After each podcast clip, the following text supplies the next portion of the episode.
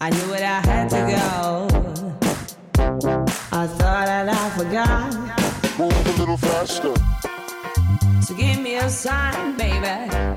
Bonjour à tous et à toutes, je vous souhaite la bienvenue dans ce sixième épisode du podcastologue. Mon nom est Stéphane Berthomé et aujourd'hui je reçois Benjamin Roy qui est euh, un ingénieur du son, qui est un technicien du son un passionné du son aussi. En fait, mes premiers contacts avec Benjamin remontent à au moins un an. J'ai vu euh, ses interventions sur les différents réseaux sociaux et notamment dans le café du podcast. Vous savez, ce groupe Facebook dans lequel euh, on se donne des conseils, où on se parle de l'actualité du podcast. Benjamin a toujours été extrêmement généreux en conseil. euh, il donne euh, beaucoup de solutions techniques aux gens qui ont des problèmes. Donc je voulais le, je voulais le rencontrer, je voulais lui parler aujourd'hui pour euh, aller un petit peu plus loin sur sa vision de, de l'univers du podcast, du mixage et de toutes ces choses qui peuvent parfois paraître mystérieuses. Alors on commence immédiatement cette entrevue avec Benjamin. Bon. Alors, Benjamin, écoute, je suis vraiment ravi de te, te parler aujourd'hui, presque te rencontrer pour la première fois parce que hum, on a commencé à échanger sur Facebook dans le groupe Le Café du podcast peut-être il y a un peu plus d'un an.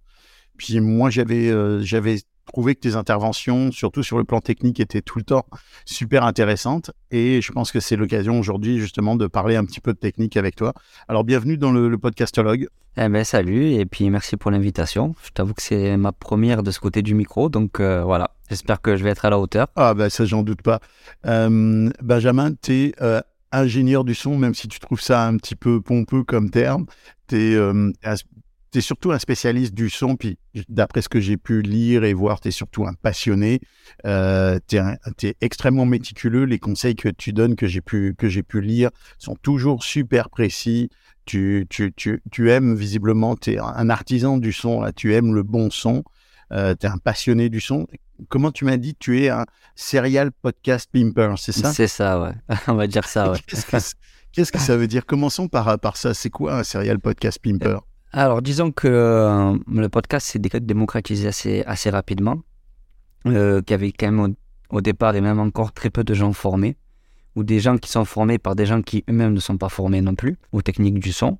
Donc, euh, mon travail, généralement, il consiste surtout à rattraper un petit peu les erreurs d'enregistrement et à booster un peu tout ça pour que ce soit agréable à écouter, quoi. Donc, euh, voilà, le côté pimper, c'était un peu ça. C'était euh, récupérer du son un peu bof à la base et de, le rendre à peu près un peu plus joli, plus présentable et plus, plus agréable à écouter. ben, Ça, on va en parler parce que hum, c'est pas toujours évident. C'est même des fois quasiment mission impossible. Toi, tu as un studio. Hein. Toi, tu as créé, une, as créé une, une, une structure comment ça marche? Alors, moi, j'ai mon studio, mais virtuel pour l'instant. C'est vraiment euh, du travail à distance, du mix, parce que moi, je suis équipé, mais j'ai pas encore de, lieu d'accueil. Ça sera la, la prochaine étape. Je sais pas si tu veux qu'on y revienne plus tard ou pas, mais euh, voilà, le but pour l'instant, c'est euh, de diffuser mes bonnes ondes un peu sur tous les podcasts sur lesquels je peux participer à distance. Et euh, voilà, après, à terme, créer un lieu physique pour pouvoir faire de l'enregistrement, de la formation et, et rendre ça aussi un peu plus accessible. Et donc, ton, Un ton- plus grand monde, quoi. le nom de, te- de ta, ta structure, ça s'appelle Station Whoosh et c'est euh, pour l'instant du virtuel, mais c'est en fait finalement ton, ton studio virtuel à toi et c'est, c'est par cette, euh, cette structure que, tu, que tu, tu fais tes contrats ou que tu fais tes mandats ou des choses comme ça. C'est ça. Pour l'instant, je suis quasiment tout le temps tout seul, mais ça m'arrive de faire participer un peu du monde. Et du coup, j'avais créé un petit peu ce nom-là aussi pour euh, ben, déjà donner une image autre qu'un individu, parce que tout le monde se présentait euh, en tant qu'individu un petit peu, et que j'avais quand même comme mission de, pas de, de créer une philosophie, mais d'appliquer ma philosophie du son, comme tu parlais, de, voilà, de travailler le son comme une matière. Et l'idée à terme, c'est vraiment que le Station Rouge, ce soit un gage de qualité avec des gens qui partageraient mon, ma vision un petit peu des choses, quoi. Parce que on, on peut, on peut en parler justement. Ta, ta vision, si, si je l'ai bien comprise, c'est, c'est quand même quelque chose d'assez pointu. Là, pour, pour- tu- on rigole pas avec le son. quand on parle. On rigole pas avec le mixage. Bon, j'exagère, mais tu vois ce que je veux dire. J'ai, le sentiment que tu es quelqu'un d'extrêmement méticuleux. Euh, oui, non. En fait, méticuleux, oui, parce que tous les ingé on est plus ou moins comme ça. Sachant que je viens quand même de l'audiovisuel et de la fiction à la base, et que là, c'est vraiment poussé à l'extrême. C'est-à-dire que les types, ils ont des rouleaux de tapis pour pas qu'il y ait de bruit de gens qui marchent. Ils mettent des, tampons sur les talons des femmes pour que ça fasse trop de bruit. Ils mouillent les papiers de feuilles journaux pendant les films pour pas que, que ça fasse du bruit, donc ils sont vraiment euh, psychopathes à fond. Donc on vient un petit peu de, là au niveau de notre formation, on été formé comme ça. Mais euh, donc voilà, après il y a l'extrême encore au-dessus, ce sont les, ceux qui travaillent en studio de musique, ou alors eux c'est vraiment euh, au millimètre près, c'est du son ultra alléché. Et moi je suis plutôt entre les deux parce que le podcast se veut quand même assez démocratique. Il faut que ce soit accessible à tout le monde. Je travaille pas tout le temps avec des professionnels qui ont du matériel euh, parfait, des environnements parfaits. Donc le but c'est d'avoir une méthodologie qui fait qu'on va avoir le meilleur son possible avec les moyens à disposition. C'est plutôt ça. Et, et c'est quoi ta, ta clientèle euh, type? C'est quoi le, le- le- le genre de, de- de personnes avec qui tu travailles? Ben, euh, principalement, moi, je travaille avec des personnes qui elles-mêmes vendent du podcast à des entreprises. C'est surtout c'est le, le gros du projet. Euh, elles se sont associées d'ailleurs. J'avais deux clientes principales qui se sont associées récemment, donc Cindy René et Mélanie Young, qui ont fondé Phonemic. Donc, je travaille principalement avec elles. Donc, elles s'occupent de toute la partie démarchage et de de- d'aider le client à créer le concept. On peut avoir des discussions des fois en amont aussi sur la forme, euh, voir comment régler ça techniquement. Et moi, je supervise un petit peu le tout techniquement et je m'occupe après du montage, du mix, euh, de la diffusion, quoi. Et euh, donc ça, c'est vraiment le client principal. Après, j'accompagne aussi des, des podcasteurs qui, qui sont à leur compte, qui le font eux-mêmes, leur podcast pour eux, pour leur entreprise. Où là, ben, je vais créer l'univers sonore du podcast. Je vais ensuite les, les briefer pour avoir des bonnes méthodes d'enregistrement, gagner du temps sur la post-prod et après récupérer leur post-prod pour euh, faire ça proprement et rapidement, quoi. Donc, euh, c'est assez varié. tu, tu, tu commences presque au stade de la réalisation, là, parce que je t'entends, tu parles de montage. Alors, pas vraiment. Je, je délègue euh, le côté éditorial, je le délègue, euh, dans le sens où, ben, d'un, on va dire que ça m'intéresse pas des masses, dans le sens où, ben, il faut quand même être au courant des sujets, que ça prend du temps, et que moi, je suis plus du genre à, à traiter beaucoup de, de podcasts en même temps et, et d'enchaîner les post-prod.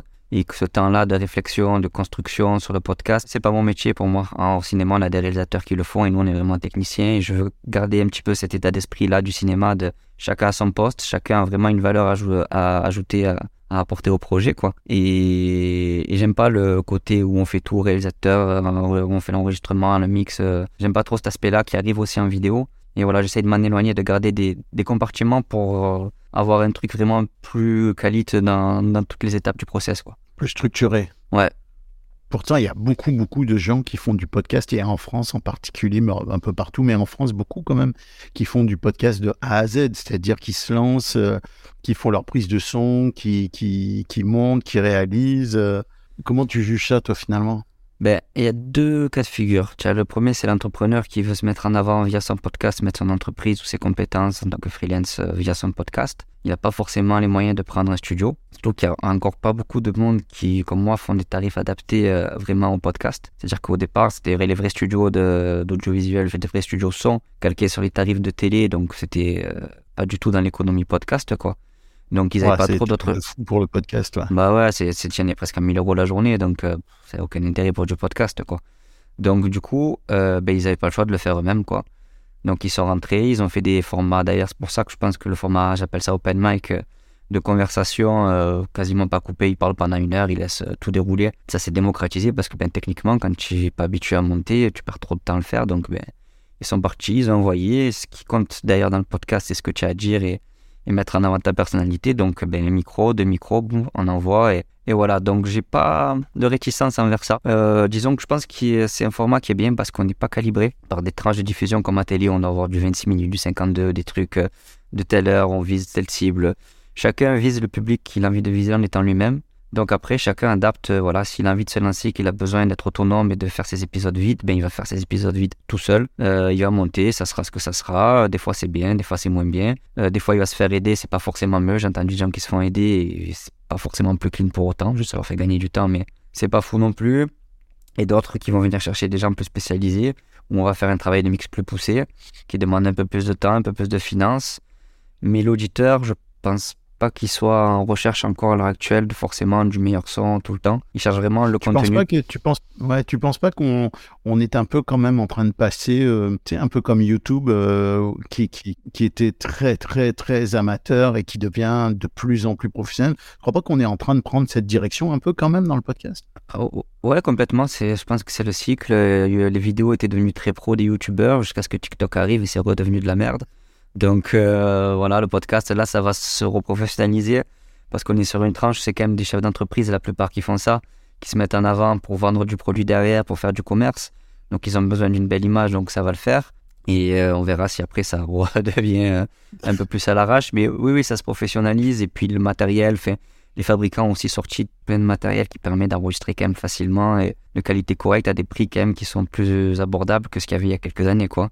Ouais, ouais. Ceci dit, euh, un, un micro correct, euh, ça coûte 100 euros. Le Blue Yeti, il existe depuis je sais pas combien de temps. Euh, D'autres micros qui. Ouais, après, le. Blue Yeti, c'est. je suis pas grand fan, moi, du Blue Yeti, mais je sais pas si tu vas aborder cette étape des micros Ouais, maintenant, ouais, mais on va en parler. je suis Non, non, je suis pas on un va en grand parler. fan de, de ces micros filtrés. Ouais, Tu dis, ouais, je suis rien contre les gens qui se lancent avec un micro et puis vas-y, mais au fond, quand on va rentrer dans le détail, je pense quand même que.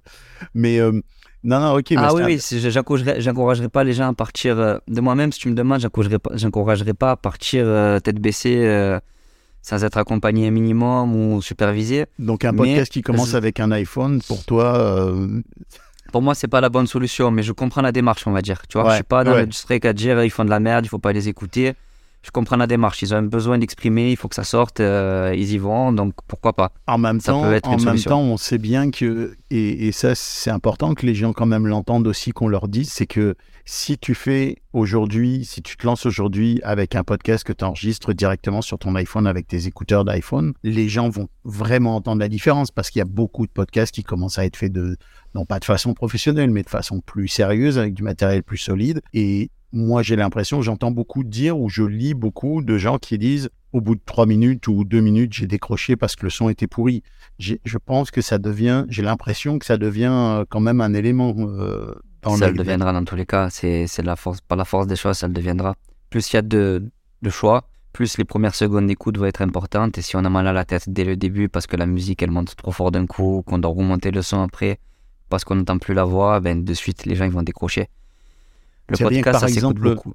Ouais, rien que par exemple, les gens qui démarrent, sais, des gens qui ont, pré- fait une intro préenregistrée, puis t'entends l'intro préenregistrée, et derrière, la personne réattaque son, son, son, son podcast, et t'entends que la voix est pas prise avec la même... ça peut rien avoir. Tu sais, c'est ça. Bon, rien que ça, déjà... Il faut faire le jingle par un pro aussi. Il faut faire le jingle par un pro qui a une vraie voix de radio, du coffre, un truc, et puis après ça redémarre et que leur voix de canard dans le micro tout pourri. Ouais. C'est Ça, Donc euh, ça, quand même, c'est des éléments qui, tu sais, c'est des gens. Tu sens que les gens essayent de faire un peu mieux que que, que de partir euh, à froid avec leurs propres idées à eux. Mais en même temps, c'est pas toujours toujours euh, évident. Euh, justement, c'est quoi pour toi euh, c'est quoi pour toi le le, le setup, là, le, le la base de du de maté- matériel minimum pour quelqu'un qui veut faire du podcast Ah, ça c'est toujours la question existentielle. Tu te l'as fait poser souvent? Ah, tout le temps, tout le temps, tout le temps. euh, sur tous les groupes que je peux suivre un petit peu, ils te posent toujours le truc, tout le monde y va de son beau conseil, mais euh, en vrai, il n'y a pas de. J'ai envie de dire, il n'y a pas de règle. Tout dépend de ce que tu vas faire, parce qu'il y a des différents types de podcasts. Tu peux faire des entrevues comme tu fais, tu peux faire des podcasts où tu parles seul,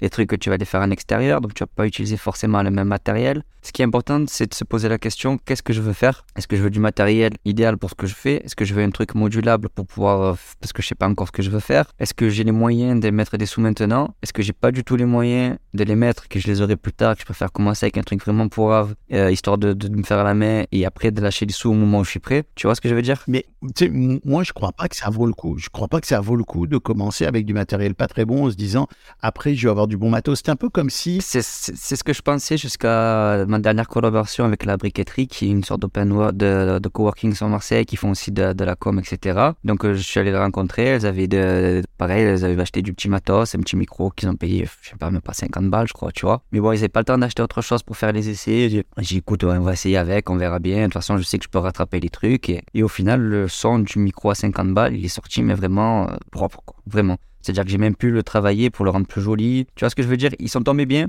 parce qu'il y en a d'autres qui vont pas le faire. Mais là, ils sont bien tombés et du coup, ils, voilà, ils sont appliqués quand même à travailler l'acoustique, tout ça. Tu vois, ils sont appliqués à faire les choses bien. Mais le micro lui-même, au final, ben, celui à 50 balles que j'avais des gros doutes au début, il s'est avéré être nickel. Sauf que je relève quand même ce que tu dis. Un, les conditions de prise de son étaient bonnes. Et ça, c'est essentiel parce que quand tu prends, quand tu enregistres de la mauvaise qualité, c'est pas facile de rattraper le coup derrière. Puis deux, oui, elles ont commencé avec un micro bas de gamme ou entrée de gamme. Mais derrière, il y a un ingénieur du son, toi en l'occurrence, qui a fait un gros travail travail d'amélioration du son. Donc au final, l'investissement, euh, il a été mis quand même. Donc euh, ce que je veux dire, J'ai pas fait un si gros travail que ça. Ce que je veux te dire, c'est que j'ai pas eu, euh, contrairement à certains micros, j'ai pas eu à galérer pour rendre le son propre. C'est-à-dire que le son est sorti déjà propre. J'ai juste eu à faire une EQ pour améliorer les points positifs du micro, à l'embellir et surtout à la- rajouter un peu du grave pour avoir du timbre que tu n'as pas forcément sur des micros bas de gamme. Tu l'entends pas, mais il y est en fait. Tu peux le remonter derrière. Et donc, euh, donc voilà, c'est surtout ça qui est, qui intéressant. Et donc au final, ça l'a fait sans problème, tu vois. Et on va pouvoir continuer ce podcast-là avec ce matos-là. C'est pas la peine de faire plus parce que ben il y a pas besoin de faire plus pour faire ça. donc au fond, la solution, si tu veux commencer avec euh, du petit matos, c'est éventuellement de faire appel à quelqu'un derrière qui va t'aider pour améliorer la qualité. Exactement. Mais ça, ça coûte cher, non? Ça coûte combien ça? Sans, sans, sans entrer peut-être dans des détails horaires, mais Pour faire de l'accompagnement, juste l'accompagnement, Ouais. si j'ai pas à faire la post-prod derrière, c'est-à-dire aider à choisir le matériel, à faire ça, je, les, je fais des formules à 150 euros. ouais, c'est raisonnable. Hein C'est c'est ce que j'essaye de faire. 150 euros, là, je mets pas les mains dans la machine. Tu m'appelles, on discute, je te fais une liste de différents types de matos en fonction du budget que tu as. Tu choisis, je te donne deux, trois conseils pour, en- pour l'utiliser une fois que tu l'as reçu. On fait ça en deux sessions à peu près. Et après, tu, tu te débrouilles plus ou moins. Tu vois, je suis toujours là s'il y a besoin de temps en temps. Mais voilà, l'idée, c'est ça. Donc là, déjà, tu peux te lancer. Voilà. Et après, si tu veux en plus une formation euh, de post-prod, de montage, etc., là, on rajoute 100 150 euros. Et voilà, 300 bahts, tu as le kit complet, tu peux te débrouiller tout seul. Donc toi, tu fais une formation euh, post-prod montage, puis il faudra que tu nous expliques c'est quoi post-prod montage pour les gens qui, qui justement qui savent pas forcément. Tu offres une formation à, à 150 euros. Oui, alors généralement, ça va en complément de celle de, de l'investissement matériel parce que si tu n'es pas équipé, etc. Ça vient avec. Ouais, voilà, c'est la, c'est la suite logique. La première étape, c'est que le matos. Et si tu es un peu débrouillard, comme certains qui font déjà un peu de la musique, qui savent utiliser les logiciels de son ou des monteurs images, tous ceux qui savent un peu bidouiller peuvent se débrouiller rapidement tout seuls. Honnêtement, c'est pas compliqué. Ça sera pas un podcast d'une qualité audio exceptionnelle. Tu vois ce que je veux dire, comme ce que tu peux faire quand tu fais tes, reportages, euh, comme sur la French ou quoi, où là tu as vraiment un son qui, tu vois ce que je veux dire, c'est vraiment jean des radios. Ils n'arriveront pas à ça, mais ils auront un truc qui sera homogène, qui se réécoutera facilement et on n'enlèvera pas l'écouteur au bout de quelques secondes. Et après, tu n'as pas d'autres investissements à faire de plus. Et ça m'est arrivé de former des personnes qui étaient un petit peu âgées, qui comprenaient que dans l'informatique. Et on va les faire bosser sur Audacity, on va aller sur vraiment du basique, tu vois ce que je veux dire? D'autres qui sont un peu geeks sur les bords, tu peux vite passer à Reaper et leur expliquer rapidement euh, comment ça marche un compresseur. Je leur fais des presets de réglage de compresseurs ou d'équaliseurs. Ils ont juste à importer pour leur propre voix, vu que ça bouge pas en général, qu'ils enregistrent au même endroit. Donc ils ont juste à réappliquer le filtre. Et comme ça, ça- ça- à la longue, ils ont toujours le même son. Tu vois, des petites méthodes comme ça que tu peux pas faire sur du truc de gros ou sur des vidéos, par exemple. Tu es obligé d'être avec la personne, de prendre le temps et chacun va aborder les trucs différemment. On peut configurer le logiciel de façon différente en fonction de comment on le sent aussi. Donc je pense qu'il faut plutôt euh, encadrer les personnes que de dire voilà il faut faire comme ça, un point c'est tout, parce qu'en vrai je pense que même tu prends n'importe quelle autre ingestion, il va pas forcément travailler comme moi, même avec la même formation. On va tous travailler plus ou moins différemment. Donc, euh, donc toi, tu dis pas euh, le kit de base pour euh, faire du podcast, c'est ça, ça, ça et ça. Il t'a pas de kit. Non, jamais, jamais Ouais. je dirais ça. Je fais vraiment des recherches en fonction déjà du budget, parce qu'il y en a qui ont les moyens, qui peuvent lâcher du gros matos d'entrée ou du truc de, d'entrée de gamme d'entrée parce qu'ils ont les moyens, qu'ils ont envie de, faire propre, d'autres qui n'en ont pas du tout, ou qui n'ont pas envie de les mettre forcément de suite, qui vont s'enregistrer dans des conditions confortables chez eux sans jamais bouger, pour faire que du truc à distance par exemple, donc tu n'as pas besoin d'avoir forcément un micro de fou non plus, parce qu'en face les gens ils vont voir que des sons dégueux, euh, parce qu'ils seront pas tous équipés. Donc si toi tu as un, un Neumann à 3000 euros, que tu as un son de malade, mais qu'en face le chip il est avec le son de C'est l'ordi encore brut, pire. C'est encore ça- pire. ouais. voilà, donc il vaut mieux Ouais. un truc un peu équilibré, tu vois. Et ça, c'est en discutant avec la personne que tu sais ce qu'elle veut faire, ce qu'elle va avoir. Euh, voilà, il y en a qui veulent aussi après euh, sortir dehors. Donc là, oui, le zoom, il va être plus indispensable parce que tu vas pouvoir faire des sons d'ambiance, etc. Il y en a qui vont vouloir faire des trucs à plusieurs. Donc là, tu as le P4 ou le Rodecaster qui va être plus utile. Donc c'est vraiment en fonction de ce que tu veux faire sur le moment ou si tu as une vision à long terme que je vais te conseiller du matériel. Mais il n'y a pas de... Alors, mais disons que, disons que je vais aller chercher un peu tes ressources là, puis on va, on va faire un, sans, aller trop loin, mais disons que je veux faire un podcast euh, où je vais aller discuter avec des gens euh, dans la rue, en extérieur. Tu, en gros, tu me conseilles quoi? Si, si tu devais me donner un ou deux conseils matériels Alors ben là du coup comme je te disais le zoom il semble assez indispensable parce que les deux micros stéréo de devant ils sont vraiment jolis. Euh, autant les préamplis du zoom, Donc tu parles d'un zoom H4, H5 ou les zooms H4, H5, H6 peu importe. Euh, voilà, j'aime pas le zoom dans les préamplis. Donc ce qui donne euh, l'amplification du micro qui va donner le, le niveau de ton micro parce qu'il manque un peu de patate et ils sont on va dire, un peu plats. Ils, ils rendent pas le son plus joli, ils sont un peu plats. Donc ça, c'est un peu dommage. Mais les deux micros stéréo de devant, par contre, sur des sons forts, dès qu'il y a un peu de bruit, qu'il y a du truc vivant, ils sont vraiment très jolis, ils ont du détail, ils sont bien. Donc prise de son en extérieur, donc prise de son en extérieur, le zoom. Pour les ambiances, mais euh, pas que, parce que moi, je conseillerais de prendre une, une bonnette, tout simplement. Il y a des bonnettes qui sont avec pistolet, pas obligé que tu mets sur perche. Donc c'est des les cages, on appelle ça les cages à micro. Et de prendre un micro canon, par exemple, un micro directif comme on utilise en reportage, et tu vas le tenir avec ta bonnette en pistolet. Et là, quand tu vas pointer la personne, tu vas vraiment avoir que la personne quasiment avec juste du bruit de fond derrière. Et tu vas avoir un son vraiment détaillé. Et euh, voilà, ne pas prendre un SM58 pour de l'extérieur, par exemple. C'est pas conseillé. Pas... Un SM58 c'est un micro Dynamique. euh, qui est plus destiné à la voix. À la voix, au chant, d'ailleurs. Par exemple, je déconseille les SM58 aux personnes qui sont un peu timides, qui ont des petites voix. Parce que du coup, ils vont devoir pousser sur les préamplis et ça va rajouter du souffle et le micro, il va pas bien sonner. Alors que quelqu'un qui va parler fort de façon dynamique dedans, là, le micro, de suite, il va prendre une autre, un autre son, en fait. Le son va être différent et ça va être joli. Donc, il y a aussi voilà, la voix de la personne. Un homme, une femme, une voix grave, une voix aiguë, euh, un anglais, un français. Parce qu'il y a des, micros qui sortent super bien sur les voix anglais, moins sur les voix françaises. Tout ce qui est, tout ce qui est rod, tout ce qui est tu testeras. La plupart, je conseille aussi des, comédiens, euh, des comédiens voix. Et euh, et il y en a plein qui ont changé leur, leur. Parce que c'était des femmes avec des voix médiums et avec des sifflantes renforcées. Le rod sur ça, il est horrible, il fait un son métallique. Dès que tu veux filtrer un peu les sifflantes ou les, bruits de bouche, il y a un côté métallique qui ressort. Alors que tu vas prendre sur un anglais, un homme anglais euh, de la quarantaine avec une bonne voix de radio. Là, le rod, il va être impeccable parce qu'ils l'ont travaillé pour les fréquences un peu américaines. C'est une marque américaine. C'est vrai qu'il a une grave qui est plutôt jolie pour le prix, tu vois. Et voilà, sur une grosse voix, il va sortir bien. Alors que sur une voix de femme un peu médium, eh ben, il va être un peu métallique, il va pas être agréable. Alors que c'est un bon micro qui a de bonnes notes. Hein. Je dis pas que c'est un mauvais micro, mais il va pas être adapté à tout le monde. Ah, C'est drôle ça, j'avais jamais identifié ça. Et c'est vachement intéressant ce que tu dis là parce que au fond, ce qu'on comprend, c'est que euh, quand tu lis un, quand tu lis un essai, un test micro, etc., on rentre jamais dans ce niveau de détail là. Au fond, le micro, c'est vraiment comme un habit que tu vas acheter à ta taille euh, avec tes. euh, Non mais non mais c'est intéressant parce que au- et, et, et ton conseil, honnêtement, euh, prendre prendre deux heures ou une heure avec toi pour euh, discuter de, l'achat de son matériel à l'avance, c'est un- un super bon investissement quand on y pense parce que bon un prix de micro, ben oui, ça commence à 100 euros euh, ou ici 120 dollars. Tu sais, tu as, des micros d'entrée de gamme. T'as le Blue Yeti que t'aimes pas trop, mais t'as as, des Rode, t'as d'autres micros à ce prix-là. Euh, T'en as même moins cher, ceci dit d'ailleurs.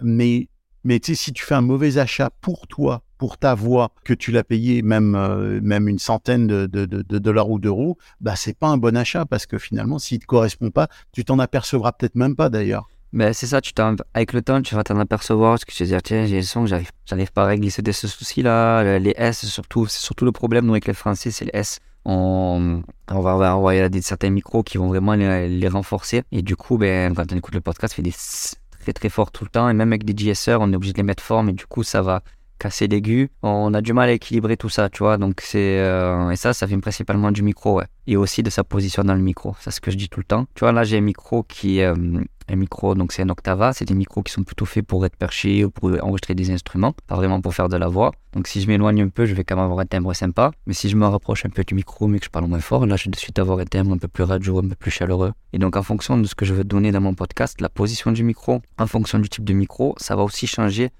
la voix et le rendu de la voix. Ouais, effectivement. Puis les ça, gens, c'est important aussi à prendre si en tu achètes un cardoïde ou un super cardoïde, tu vas avoir, tu vas avoir un type de son particulier. Mais par contre, si tu t'éloignes un tant soit peu de l'angle de, de, de captation du micro, mais tu vas perdre énormément. là. Ben voilà, avec un SE-Micano, comme je te disais tout à l'heure, en extérieur par exemple, euh, tu vas pouvoir être un peu éloigné des personnes pour pas leur mettre le micro dans la bouche et tu entendras très bien. Le micro que j'utilise en tournage pour de la fiction, je peux être à un mètre, deux mètres, j'entends bien la personne, quoi, sans problème. Alors, on revient sur euh, un petit conseil de, de, de tournage extérieur. Donc, tu dis un zoom euh, H4, H5. euh, Dans la bonnette, dans la bonnette pour pouvoir mettre les protections anti-vent, surtout quand il y a du vent, et là tu as l'abri de tout en ouais, fait. avec une C'est bonnette. surtout ça. Ok. Puis si j'enregistre, euh, je suis dans mon, je suis dans un bureau, euh, j'enregistre euh, un podcast un peu comme on est en train de faire, un podcast de conversation à distance. C'est quoi la base selon toi? Euh, alors j'aime bien les, la gamme Shure qu'ils ont sorti pour le podcast, les SM7, c'est ça?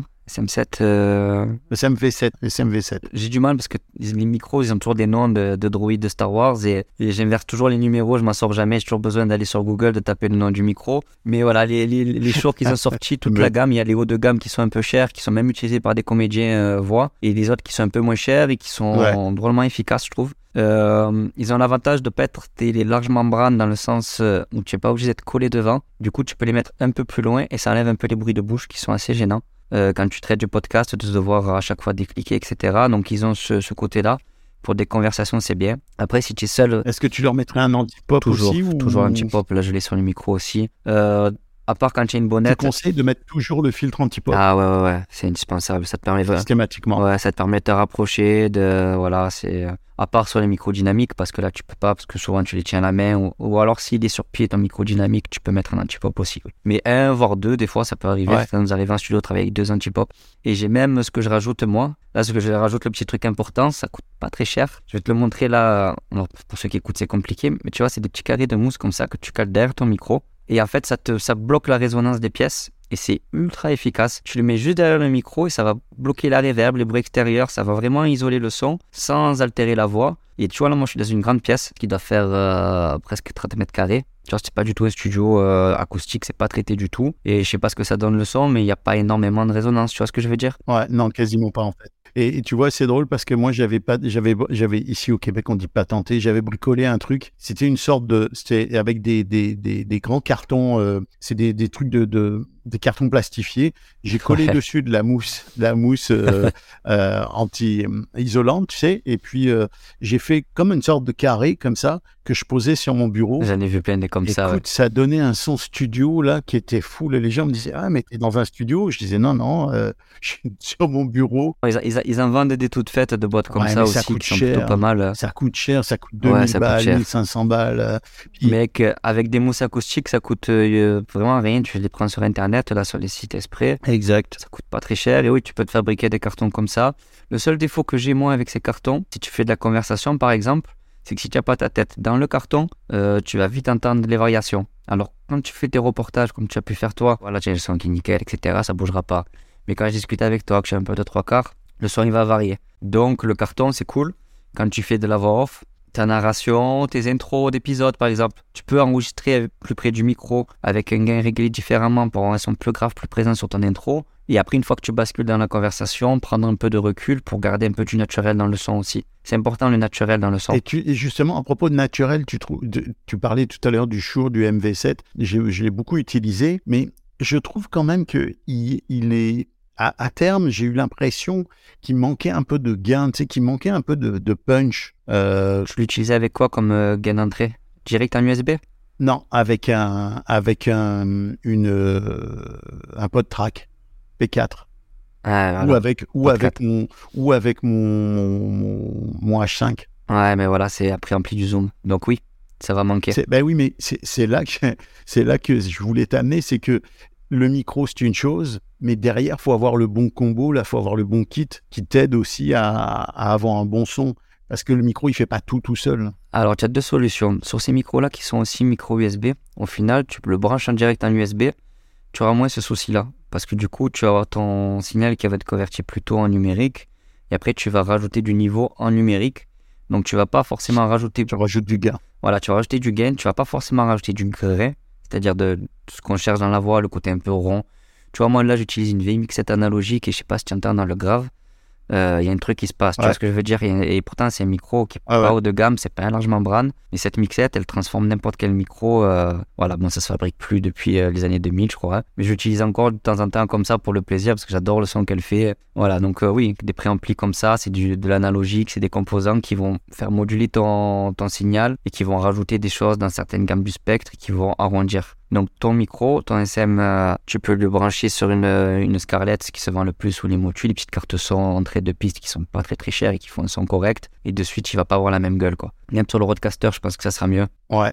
Ben là, j'ai acheté le Roadcaster, puis j'avoue que c'est quand même une très belle machine. Surtout, ce qui est intéressant avec le Roadcaster, c'est que c'est, t'as, as quand même tous les avantages d'une platine pour bien enregistrer à la maison, mais c'est portable. Ouais. C'est ça qui est fou, c'est que tu Exactement. la transportes, Tu peux enregistrer directement dessus avec ta mini, avec ta mini carte SD. Honnêtement, c'est vraiment une solution euh, assez top, hein. incroyable. Et tu as les pads aussi Ouais. pour envoyer des jingles Ouais. ou des extraits. Ouais. Quand tu veux faire écouter des extraits euh, euh, pendant ton interview, ben hop, tu les enregistres à l'avance, tu les numérotes, extrait 1, boum, tu envoies le truc. euh, donc ça, ça, peut, ça te permet de faire vraiment des émissions de radio, de, de réaliser en direct. non, non, c'est une belle machine. Je l'ai jamais eu en main vraiment parce que j'ai pas eu l'occasion. Je voulais pas en acheter une juste pour la tester et la renvoyer. Enfin, ça me prend vite la tête ce genre de truc. Je serais capable de la renvoyer, de, de me la garder sur le dos parce que moi, j'en ai pas besoin personnellement, quoi. Mais euh, j'avoue que c'est un bel outil pour ceux qui font des plateaux podcast, euh, qui euh, et c'est voilà, c'est pas mal. Mais je pense que tu devrais l'essayer parce que pour la conseiller à Je l'essayer pour à distance. J'ai déjà formé un gars Ah qui l'avait acheté, Ah ouais. et donc on avait mis la webcam et je regardais un peu les réglages avec lui et, et je disais un peu comment le régler. J'avais pris la notice sur internet et donc j'ai vu un peu comment. J'ai pas eu juste le rendu vraiment audio de, de ces préambles comme je pourrais le tester moi, mais j'ai vu un peu comment ça fonctionnait. euh, voilà. Et je, le, je, le- je la conseille se- selon les, les plateaux qu'il y a à faire. euh, euh, c'est vraiment pas mal, mais c'est quand même une grosse machine, c'est-à-dire pour en avoir l'utilité. Tu vois ce que je veux dire? Si tu fais qu'un podcast, euh, c'est peut-être un peu gros. Le P4 de Zoom, il est peut-être plus intéressant Ouais. pour ça. Il fait à peu près la même chose avec moins, en moins, tu vois ce que je veux dire? Mais il est quand même pas mal. Oui, c'est vrai. Et en plus, le P4, il est portable parce que tu peux mettre des batteries dessus, des, des piles dessus. Ceci dit, bon, tu manges un jeu de piles en, en- en quelques heures d'enregistrement. Et surtout, dans le froid, nous, ici au Québec, on a un vrai problème, c'est avec le froid. Quand tu enregistres en extérieur et, Ouais, et qu'il fait moins vite. 20, hein, Mets du cellophane. du cellophane, Mets du cellophane dessus.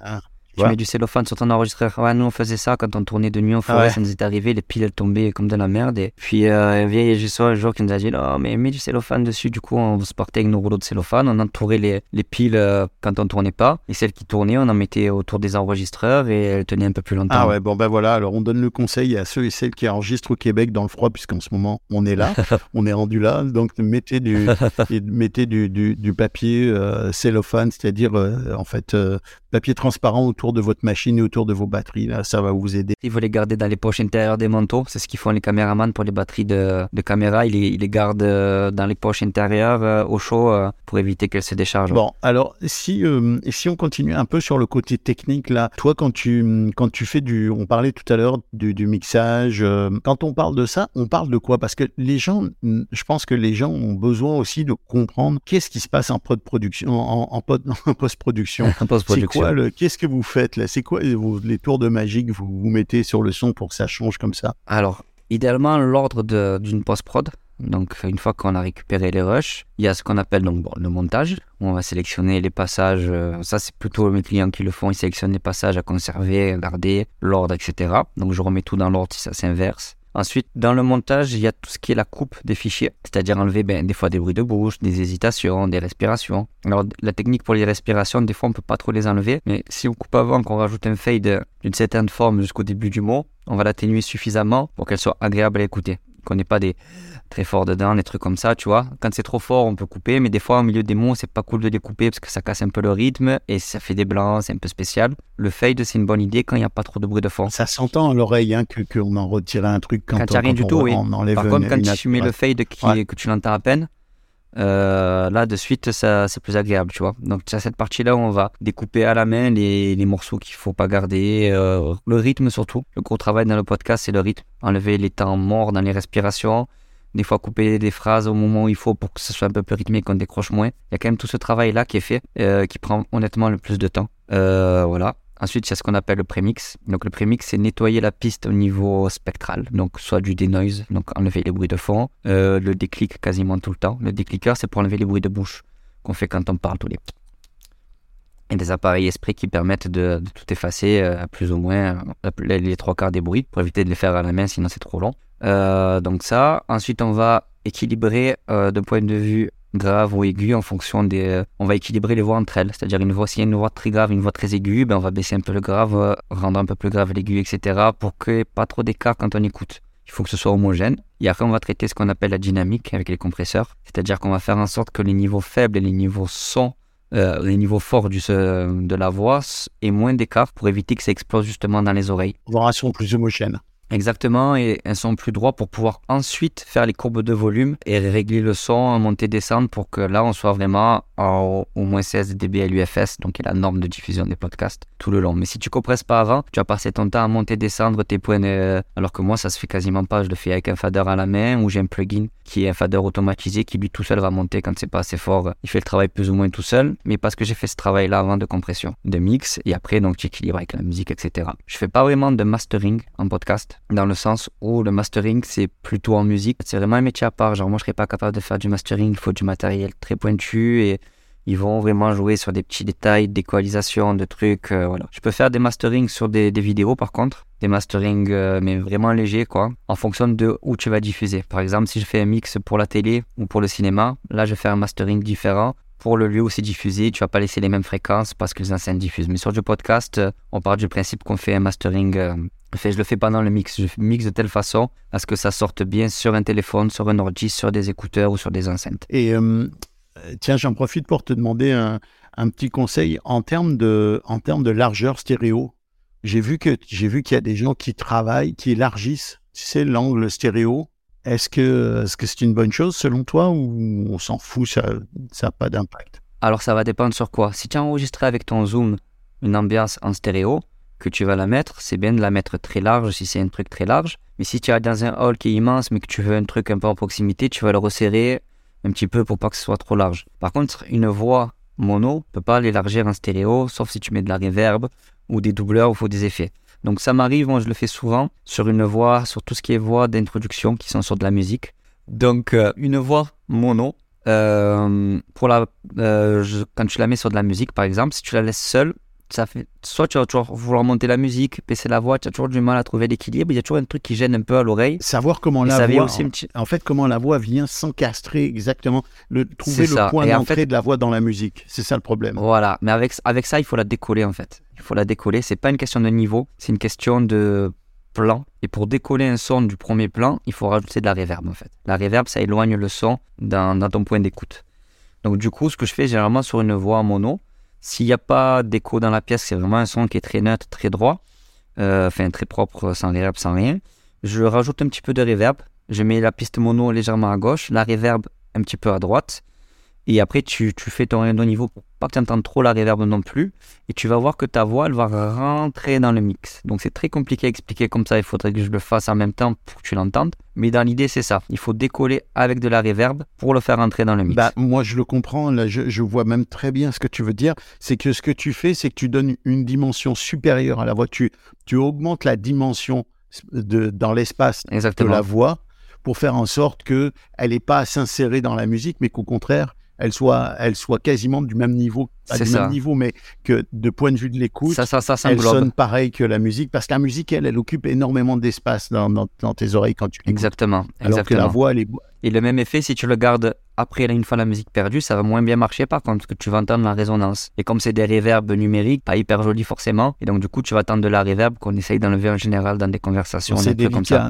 C'est quand même un travail assez fin, hein, dans ce dont tu parles. Ouais, ça fait partie des trucs fins. Mais l'avantage du podcast, c'est que ta voix, tu l'as fait une fois et ton, il ton podcast, il peut durer 2 heures, 3 heures. C'est toujours la même voix, toujours le même réglage. Donc, contrairement à euh, du documentaire, comme j'ai mixé récemment là, des podcasts documentaires, où c'est des prises de son différentes, là, ben, toutes les 3 minutes, tu changes de réglage euh, pour pouvoir euh, euh, que les voix soient uniformes. Mais sur du podcast d'une heure, ben, ton réglage, tu l'as. Et si c'est toujours ta voix sur ton podcast, ton réglage, tu l'as tout à, vie. Quoi. Tu enregistres ta session avec les réglages et tu, dès que tu as une nouvelle interview, tu importes ton template et tu as déjà tous les réglages de poser, tu as juste à coller la voix dessus et ça rentre quoi. Donc ça vaut le coup de le faire une fois. Ouais, c'est ça, mais c'est quand même cool pour quelqu'un qui fait un podcast, euh, mettons un podcast de discussion exactement comme celui-là. C'est quand même cool d'aller prendre euh, une heure ou deux heures avec toi. Je sais pas combien de temps tu consacres quand tu donnes une formation quelqu'un. Ouais, il faut deux heures, ouais, deux, Bah, trois heures. c'est quand même cool que, que d'aller chercher ça parce que c'est un investissement pour l'avenir. C'est-à-dire que à partir du moment où ils ont compris comment euh, comment structurer leur structurer leur équipement, comment faire les quels sont les bons réglages pour leur voix, qui peuvent réappliquer un profil de voix, bah c'est un gain pour tout ton tout ton tout ton podcast finalement. C'est finalement le coût honnêtement, il est vraiment euh, il est vraiment limité hein. Ouais, je pense. Et puis surtout, euh, ce qu'on se tue à dire sur euh, un groupe de, de vidéastes ou avec euh, notre ingé son, on donne beaucoup de conseils aux vidéastes qui, eux, pareil, quand les podcasteurs se mettent à faire du son parce qu'ils n'ont pas le choix par rapport au budget, mais ils y comprennent rien du tout, c'est qu'on peut expliquer comment marche tel appareil ou tel appareil, mais on ne pourra jamais t'expliquer le ressenti. Mais ça, il faut le faire, l'écouter et être accompagné pendant que tu le fais. C'est comme ça qu'on est formé pendant le BTS. On a vraiment des profs qui sont ingénieurs du son et on a un ordi ou des micros, on teste, on écoute, ils nous font écouter, ils nous disent ce qu'on doit ressentir et nous, on va chercher à travailler notre oreille et écouter ça. Et donc là, c'est le même principe pour les formations. Donc, je peux te faire un tuto, je te dire, mais ça, ça marche comme ça, tu vas faire ça, ça va le faire. Mais si tu l'as pas écouté une fois, qu'on n'a pas été à côté de toi pour te dire, voilà, essaye de capter ce truc-là, tu l'auras jamais en fait. Tu vas l'appliquer, mais tu l'auras pas. Et le son, c'est vraiment de la perception. Ouais, c'est un peu comme ce que tu disais tout à l'heure avec l'histoire de la voix dans l'intro, dans la musique d'intro. Faut l'avoir entendu pour se rendre compte de la différence pour dire, OK, Exactement. c'est difficile de l'expliquer, mais au fond, quand tu l'entends, tu comprends tout de suite parce que tu vois comment la voix s'est placée. Puis là, tu dis, OK, j'ai compris, c'est pas la même chose. Ouais.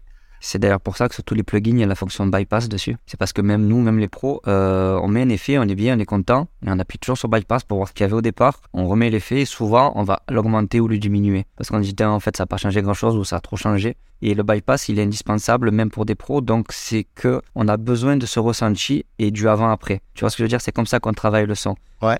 C'est pas comme un truc où tu vas le faire et tu sais que ça va rouler quoi qu'il arrive. On est obligé d'avoir un avant-après quasiment tout le temps qu'on mixe. T'as pas un référentiel dans l'oreille qui te dit telle chose, c'est la bonne chose, je le sais de, de non, fait. Non, tu l'as pas. Si tu es fatigué. L'avant-après.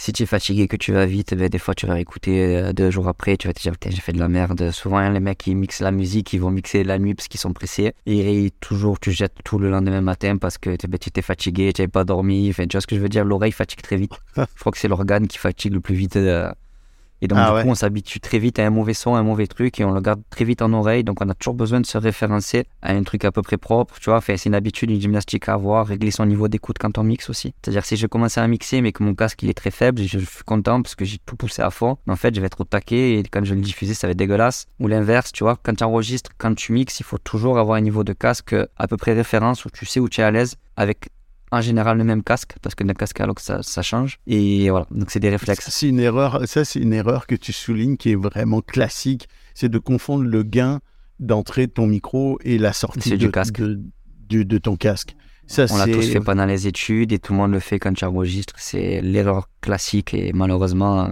tu es obligé de la faire une fois. Quoi. Et ça, et d'oublier d'appuyer sur le bouton REC.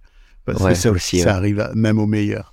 Ouais. Euh, qu'est-ce que tu penses, toi on, euh, Écoute, euh, qu'est-ce que tu penses, toi On a, on a dans, le, dans le précédent épisode du podcastologue, là, avec mes, mes complices, là, on a exploré un peu les solutions intelligence artificielle pour le podcast. Puis on a testé des trucs comme euh, des logiciels de mix, comme euh, Auphonic ou des choses comme ça.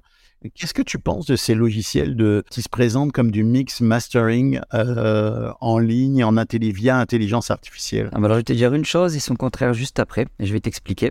Alors j'ai pas écouté l'épisode de ce que tu en as fait, mais à la base je suis plutôt réticent sur tout ce qui est automatique. Parce que ben, toujours pareil, le son c'est une matière. Et donc en fonction de ce que tu rentres dedans, tu peux pas appliquer les mêmes réglages à tout le monde. Ça me paraît euh, assez invraisemblable. Et encore plus sur du mix comme il propose au Phonix. Moi je trouve qu'il a tendance à trop filtrer le son, ça rend la voix assez robotique, ça va tasser le son, ça... C'est pas une façon naturelle de faire les choses.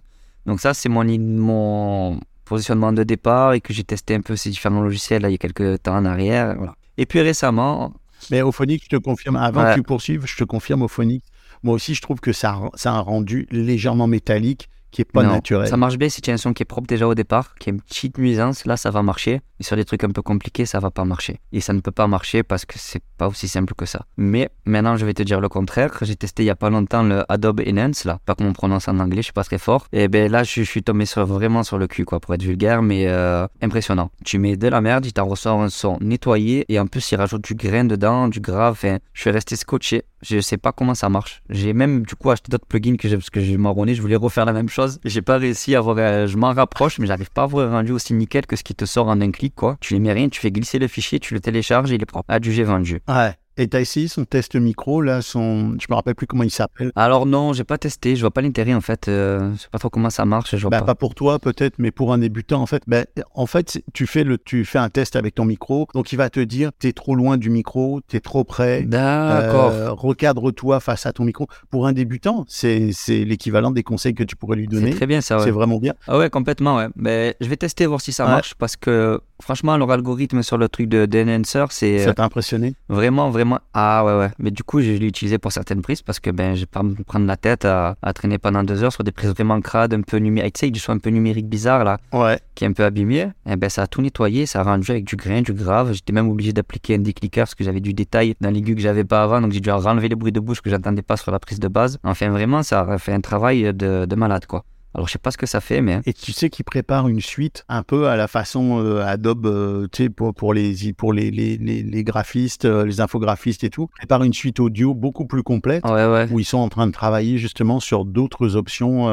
donc, ils vont vendre une suite complète. Il y a d'autres choses. Tu écouteras l'épisode qu'on a fait, le précédent qu'on a fait. Il y a, il y a, il y a, il y a Clean Voice. il y a, il y a Ouais. pas mal de, il y a pas, ah ouais, il y a pas mal de solutions qui sont en train d'apparaître. Ouais, il y en a plein après. hein. Il y en a plein. Moi, ce que je conseillerais comme investissement, si vous voulez nettoyer des trucs assez facilement, c'est le Isotope RX Elements. L'Isotope RX, c'est la suite que tous les ingénieurs, tous les studios utilisent depuis des années. C'est vraiment les précurseurs, c'est des logiciels vraiment ultra puissants pour nettoyer le son, etc. Et ils ont fait la version donc Elements, coûte 110 euros, donc qui est quand même correct, avec des modes de- d'apprentissage un peu comme sur Adobe Enhance, sauf qu'au lieu de, euh, voilà, tu fais learn, il va, euh, réfléchir, bah, il va te proposer des réglages pour enlever la reverb, les bruits de bouche, les S et le bruit de fond. Tout ça sur un petit truc que tu utilises, tu as juste à monter, descendre le curseur, et là tu écoutes juste si ça commence à faire des effets robots ou pas. Tu appliques, tu fais ça, j'ai vendu. C'est un plugin, hein. Donc, c'est un plugin euh, que tu peux utiliser. Comment ça, redis-moi, ça s'appelle Isotope? Isotope RX, et là c'est la version Elements. C'est la version Pro, par exemple Ultimate, là elle est à 1500 euros je crois. hein. Et alors là tu fais des trucs de malade avec, mais même moi je l'ai pas acheté, c'est, trop cher. Mais euh, la version Elements, j'utilise maintenant pour faire mes prémix de podcast, parce qu'en fait je travaille depuis tout le temps sur Pro Tools, mais de plus en plus je passe Reaper, notamment pour le montage des podcasts, qui est beaucoup plus modulable et plus rapide. Et j'avais besoin de cleaner avant de passer sur Pro Tools, parce que des fois il faut me cleaner un peu avant, pendant le montage, pour pouvoir tirer un petit peu les trucs, faire des coupes, enfin, c'est plus pratique. Du coup j'ai acheté ce, ce RX Elements, et j'utilise maintenant ça, et je, nettoie tout de suite euh, directement, et ça prend pas de ressources. C'est ultra rapide, et voilà, ça permet de faire un premier nettoyage euh, léger, mais efficace. Alors malheureusement, c'est la fin de cet épisode qui se termine de façon un petit peu abrupte puisque l'enregistrement que j'ai récupéré de Squadcast était interrompu à ce moment de l'entrevue. Alors, on était presque à la fin, mais on n'a pas pu euh, avoir euh, le petit euh, bye-bye de, Benjamin. En tout cas, les coordonnées du site web de Benjamin Station Whoosh se trouvent dans la description de cet épisode, ainsi que les éléments d'information sur le plugin dont il a parlé, Isotope. Euh, tout ça, vous le retrouvez dans le contenu de cet épisode. Alors j'espère que vous avez appris des trucs, en tout cas moi j'en ai appris et je vais essayer de comprendre aussi pourquoi Squadcast ne m'a pas délivré l'enregistrement complet. Ça c'est une autre histoire. Cet épisode est une production de Ghost Creek Media. Euh, je l'ai réalisé. Les partenaires de ce podcast sont pour la musique BAM Music et Eddie Sound. Alors j'espère que vous avez apprécié cet épisode. Je vous dis à la semaine prochaine et que l'audio soit avec vous.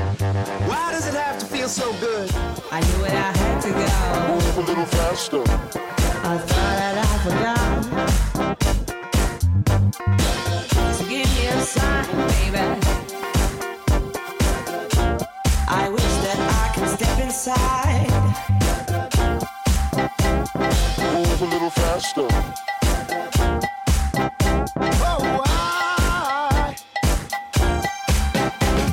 Move a little faster. Move a little faster. I knew it, I had to go.